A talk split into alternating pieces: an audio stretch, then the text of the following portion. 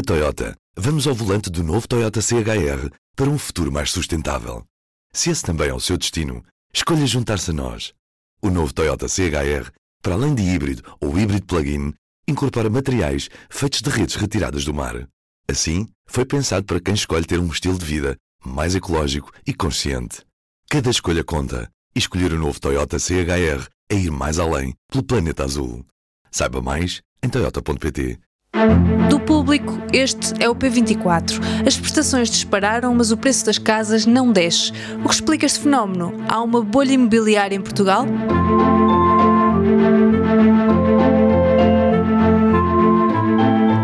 As prestações do crédito à habitação têm disparado nos últimos meses em toda a Europa com o aumento das taxas de juro pelo Banco Central Europeu. Por isso, já esta quinta-feira, o governo aprova medidas para apoiar as famílias mais pressionadas pela subida das prestações. De acordo com informações recolhidas pelo público, o crédito à habitação vai passar a ter um indexante de 70% da Euribor e a bonificação do crédito vai ser alargada e simplificada pelo governo. A redução vai vigorar durante dois anos para as famílias que aderirem a este mecanismo. Pode saber mais pormenores na edição desta quinta-feira. Mas hoje olhamos para outro problema no setor da habitação: os preços dos imóveis para quem procura comprar. Com a prestação quase a duplicar em alguns casos, o número de imóveis ao alcance do bolso da classe média portuguesa diminui drasticamente. E o problema é que o aumento das prestações nos créditos não está a fazer baixar o preço das casas. Os aumentos têm abrandado, é verdade, mas os preços preços continuam a subir, ainda que mais lentamente. Mas afinal, o que explica que os preços continuem tão altos, mesmo com mais dificuldade no acesso ao crédito? E a ideia de que Portugal está numa bolha imobiliária à espera de rebentar é verdadeira? Neste episódio vou conversar com o economista Filipe Garcia, da IMF, empresa especializada em mercados financeiros. Eu sou Inês Rocha e este é o P24. Filipe Garcia, bem-vindo e obrigada por ter aceitado o nosso convite. Uh, começo por uma questão que talvez muitas pessoas tenham, que é, com as taxas de juro em muitos casos a quase duplicar as prestações do crédito, uh, talvez muitas pessoas esperassem que o preço das casas baixasse um pouco, mas quem está à procura de casa vê que o que acontece é o oposto. Os preços estão a aumentar e estão a aumentar muito. O que é que explica este aumento constante de preço, apesar dos aumentos das taxas de juro? Olá, viva. Uh, bom, há várias, há várias questões aqui a ter em conta. A primeira delas é que, efetivamente, nem todas as casas são compradas com recurso ao crédito. Uh, há cada vez mais investidores no mercado, é uma tendência que se acentuou, uh, sobretudo a partir do momento que as taxas de juro desceram, e, portanto, as pessoas procuraram alternativas para investimento e depois também porque foi ficando cada vez mais clara a discrepância que existe entre a oferta e a procura de, de habitação eh, e que atraiu eh, também muitos investidores. Portanto, se no passado nós tínhamos eh, quase todas as habitações compradas com recurso a crédito, hoje esse já não é o, o fenómeno. Ainda assim, e também a justificar essa, essa subida de preços, uh, as prestações da casa, mesmo com as condições atuais, ficam na maior parte das vezes mais baratas ou mais baixas do que aquilo que seria uma renda. Uh, e nas famílias que têm alguma perspectiva de estabilidade, uh, acabam também por constituir poupança uh, através da aquisição da sua habitação, mas desde logo em termos de cash flow, digamos assim, uh, sai mais barato comprar casa em muitos casos do que, do que arrendar. Um, agora, também é importante dizer que já se nota um arrefecer do mercado. E isto nota-se através do número de transações, que tem vindo a diminuir, eh, e também dos créditos à habitação, que têm vindo, cujo estoque até tem vindo a diminuir, enfim, eh, nota-se que as novas operações não têm sido ao, ao ritmo que eram antes, e portanto também não se pode dizer que não se note eh, já um efeito das taxas de juros mais altas e já agora dos preços mais altos no arrefecimento do mercado. No entanto, persiste o desequilíbrio entre a oferta e a procura de habitação. Uh, tivemos um, um, fluxo grande ao nível do turismo, também de pessoas que escolheram uh, Portugal para viver. Isto colocou alguma pressão, sobretudo nos grandes centros. É um mito também dizer que os estrangeiros são os responsáveis por tudo, um, porque dos últimos dados que temos disponíveis, quase 90% das, das transações são feitas para, um, ou com portugueses, e portanto não se pode dizer que sejam os estrangeiros a fazer subir os preços da habitação, por aí fora, mas também sabemos que é um mercado uh, que cada vez é mais exíguo, ou seja, o número de transações não é assim tão grande quanto isso, e, portanto, eh, há, essa, há esse problema das, das, do preço das casas a subir, mas uh, efetivamente uh, aquilo que o, o, efeito das taxas mais altas, mas sobretudo dos preços mais altos, tem sido uh, o arrefecer do mercado. Isso nota-se. Uh, agora, não há dúvida que em termos de queda de preços, isso não, não se está a ver uh, e desconfio que se calhar não vamos ver. Mas o que, o que estava a dizer em relação às rendas, de facto, neste momento, se há dois anos comprar uma casa ficava muito mais barato do que arrendar, neste momento as coisas já se começam a aproximar um bocadinho. Mas tendo em conta este ligeiro arrefecimento da procura de que estava a falar, por causa da, da subida das taxas de juro, acha que mesmo assim os preços vão continuar a aumentar? Bom, o mercado, o mercado uh, imobiliário, desde logo, é bastante fragmentado. Isto é, ele não, não é todo igual. Nós não podemos olhar para o mercado como um todo, porque há as áreas premium, as áreas que não são premium, os, as, digamos, habitações uh, menores, as maiores, enfim. Uh, ou seja, nós não podemos olhar para tudo da mesma, da mesma maneira, meter tudo no mesmo saco. Um, eu diria que para uh, nós termos neste momento uh, alterações significativas nos preços, teríamos que ter uma de duas condições, isto é o, é o beabá dos mercados, que é ou a procura diminuir muito ou uh, a oferta aumentar muito. Ao nível da oferta, e tem-se falado muito disso nos últimos tempos, uh, têm sido tomadas algumas medidas, mas em rigor uh, o ritmo da oferta não está a ser assim tão, tão grande quanto isso, o aumento da oferta não está a ser assim tão grande quanto isso, e, e mesmo que fosse, demoraria sempre algum tempo a chegar ao mercado. Portanto, para nós termos alterações significativas uh, nos preços, penso que neste momento será mais ao nível da procura.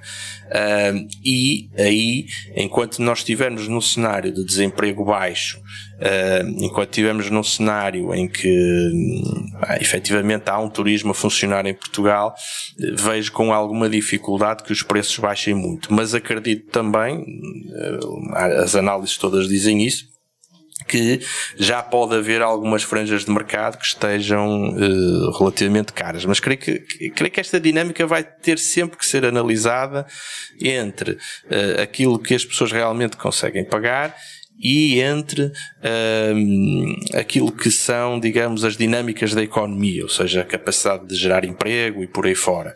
Um, agora, o que é que me parece que dificilmente irá acontecer? Nós tivemos uh, na crise de dívida de Portugal, portanto, estamos a falar dos anos de entre 2011 e 2015, nós tivemos um arrefecimento muito grande do mercado imobiliário, tivemos uma diminuição muito grande das transações, eh, tivemos eh, pouco acesso ao crédito, mas nessa altura, eh, digamos que realmente não havia a procura por habitação que há, que há hoje. E portanto, parece-me que, que, será difícil voltar a esses, a esses tempos, até porque na altura o mercado estava muitíssimo mais pendurado nas operações de crédito do que hoje. Eh, na altura, eh, a grande maioria das, das, das, transações era feita com recurso a crédito e hoje isso já não é exatamente assim. E, portanto, há uma maior rigidez por parte dos preços. Porque, por exemplo, para nós termos uma queda de preços imobiliário, eh, significa que os detentores do, do imobiliário estão disponíveis para vender mais barato. E para estarem disponíveis para vender mais barato, enfim, só, que só estarão se estiverem em situação de necessidade necessidade. E para estar em situação de necessidade, normalmente isso implica que ou, ou são famílias que eh, compraram com recurso a crédito e por questões ligadas ao emprego, dificuldades de várias, de várias índole, eh, não conseguem manter essa, essa, essa casa, digamos assim, e isso é coerente com fenómenos de elevado desemprego que felizmente não estão no horizonte Ou em alternativa, que é até o mais comum, é quando estamos a falar de uh, pessoas que compraram uh, as, as, casas a crédito uh, e eventualmente para arrendar ou como forma de investimento e que depois não conseguem fazer face aos custos desse investimento, então por necessidade para, são obrigadas a capitular e a vender esse, esses imóveis. E isso já não é muito comum, porque não só as pessoas já não estão normalmente a endividar-se tão encostadas ao valor do imóvel, ou seja, tendem a, a, a digamos, a, a, pedir menos dinheiro emprestado em termos de percentuais face àquilo que era antes, como há muita gente que pede mesmo nada ou pouco e, portanto, fica numa situação de menor sujeição. E, portanto, eu diria que este menor recurso ao crédito também tem como eh, consequência uma menor probabilidade de termos uh, vendas forçadas de, de imobiliário. Uh, efetivamente, só consigo ver nesta fase vendas forçadas de imobiliário perante um cenário recessivo com desemprego alto aí sim teríamos uma situação complicada, ou se, por exemplo, uma parte importante uh, das pessoas que vieram para Portugal recentemente morar saíssem daqui, aí sim nós poderíamos ver uma diminuição que, na minha opinião, até se iria sentir mais nas rendas do que propriamente nos preços de, de, de compra e venda de, de, habitação. Uhum. Uh, Falava-se há bastante tempo de uma bolha que poderia rebentar neste mercado. Primeiro seria no final das moratórias, depois da pandemia, depois com a subida das prestações do crédito à habitação, mas parece que a bolha não está a rebentar. Parece-lhe que só rebentará se houver esse cenário mais complicado que estava a descrever, que parece um bocadinho longínquo? É, é assim, eu, eu, diria que para isso é preciso aceitarmos que estamos numa bolha e eu não estou certo que, que, seja o caso. Aliás, olhando para o mercado na sua globalidade, estou até certo que não se trata de uma bolha. Admito que haja uh, algumas zonas, uh, alguns segmentos de imobiliário que podem estar Uh, vamos chamar-lhe caros e eventualmente até numa bolha, porque ainda recentemente, esta semana, circulava um gráfico que comparava uh, as rendas de diversas cidades europeias com Lisboa a aparecer à frente de várias cidades que nós associamos a um custo de vida mais alto. Uh, e portanto eu sinceramente, é plausível pensar que poderá haver algumas zonas que estejam caras e cujo preço possa eventualmente recuar. Mas nós não estamos perante um cenário de bolha. Porque para estarmos no cenário de bolha, temos que estar perante uma situação em que as pessoas compram, eh, muito, na maior parte das vezes alavancadamente, e com expectativas de ganhos futuros rápidos. Isso é um mercado especulativo. Nós não estamos propriamente nessa, nessa, nesse patamar. Nós estamos com eh, pessoas que querem comprar casa para viver, ou estamos com pessoas que querem comprar para investir, mas investimentos de médio e longo prazo. E, portanto, menos suscetíveis a, a flutuações dos preços. Portanto, eu tenho alguma dificuldade, eh, e já tive a oportunidade no passado até de rebater essa tese, de dizer que estamos numa bolha. O mercado pode flutuar, os preços até podem eventualmente variar em baixo alguma coisa, mas daí a um estourar de bolha não parece, porque não parece sequer que estejamos numa bolha. Ok. Uh, em relação às famílias, neste momento as famílias estão com a corda ao pescoço, muitas delas, uh, e o governo uh, vai anunciar já esta semana medidas para o setor da habitação. Uma delas é uma, uma medida que permitirá a estabilização de, da prestação mensal por dois anos, ou seja, as famílias no fundo pagam o mesmo, mas distribuído ao longo do tempo. Do que já se sabe, o que é que lhe parecem estas medidas? Parecem medidas positivas? Eu, eu acho que sendo opcionais, não é? sejam optativas, se as pessoas possam escolher aderir a elas ou não, penso que é positivo, porque eh, a liberdade é isso, é nós termos graus de, de escolha, não é? Portanto, é positivo para as famílias terem mais uma ferramenta que possam recorrer para gerir uh, até o seu, o seu orçamento familiar. Uh, Costuma-se dizer que o diabo está nos detalhes, portanto temos que ver uh, o que é que está a acontecer, o, o, quais são os detalhes da medida, que ainda não, não, não são conhecidos. Aquilo que se sabe, e isso é muito positivo, quem aderir à medida não ficará Uh, digamos, registado como tendo um incidente com a banca, e isso é muito positivo, porque lá está, aí sim a medida passa a ter um caráter optativo uh, eficaz, ou seja, porque não, não vai ficar com esse cadastro. Uh, agora, parece-me também o seguinte, uh, para, dar, para dar a devida dimensão às coisas. Não, não parece ser uma medida de longo alcance. Porquê? Porque ainda dados desta semana nos mostravam que uh, a média dos financiamentos, do montante vivo em financiamentos de crédito à habitação em Portugal andava pouco acima dos 60 mil euros.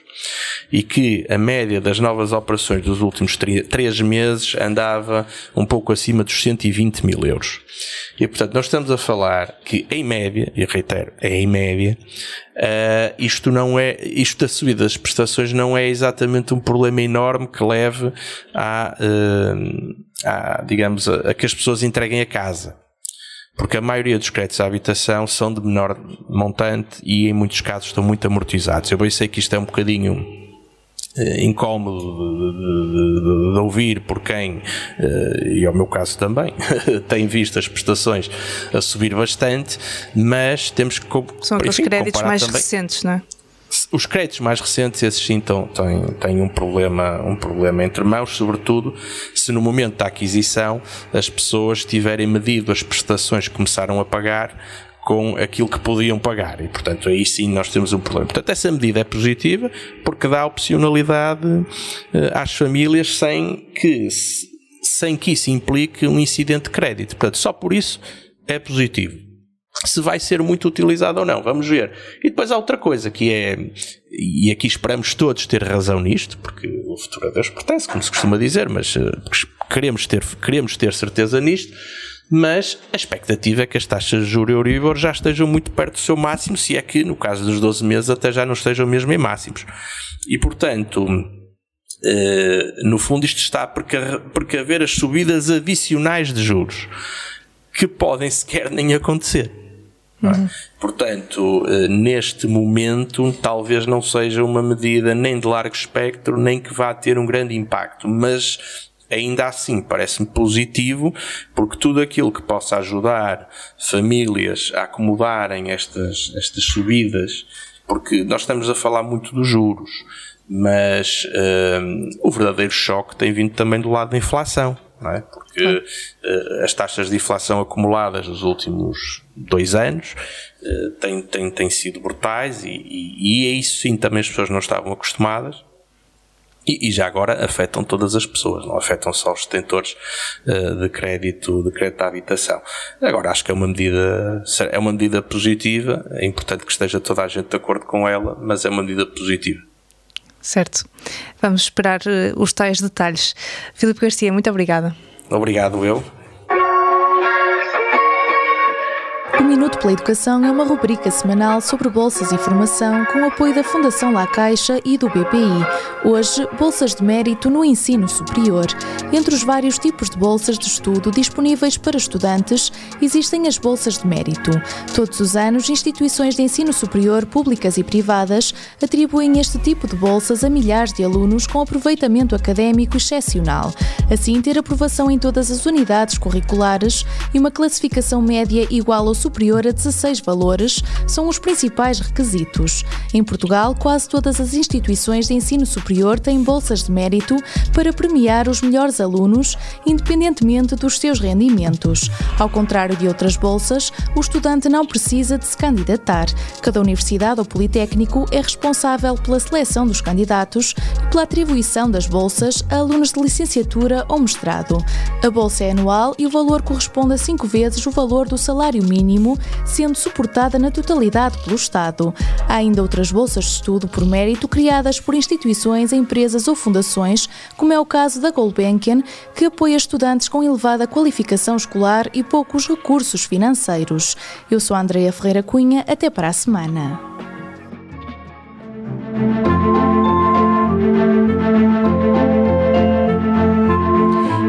Quinta-feira há novidades sobre as medidas do Governo de apoio à habitação. António Costa falará depois da reunião do Conselho de Ministros, acompanha a conferência de imprensa no site do Público e fica a par de todas as mudanças. Este episódio foi editado por mim, Inês Rocha. A música do genérico é da Ana Marcos Maia. Tenham um bom dia e até amanhã.